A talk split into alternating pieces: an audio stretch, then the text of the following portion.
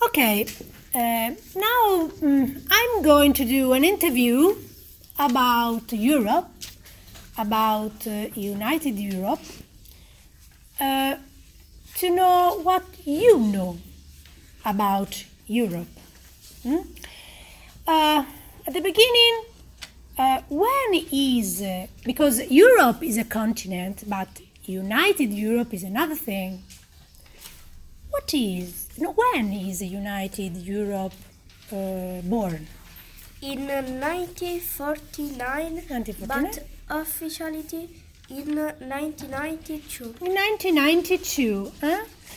Um, how many countries are in the United Europe? 28 countries. 28 countries. Um,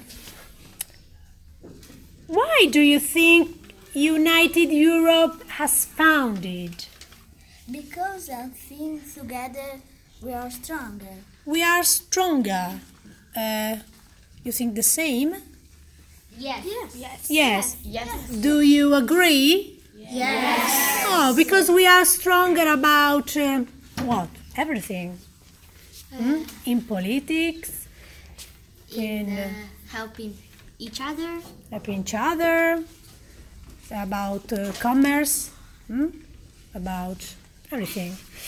And um, do you know where is uh, European Parliament? Uh, Strasbourg. Um, And where is uh, Strasbourg? In France. In France, yes, it is um, a town in France, but very, very close to Germany. Uh,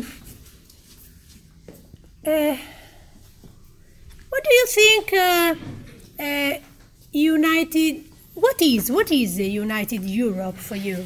The United Europe uh, is a kind of a group with many different countries.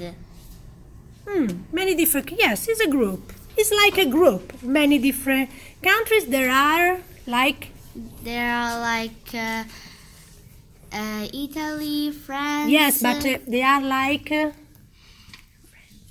France. friends, like friends. Huh? They work together. They help each other. And what do you know about the flag of Europe?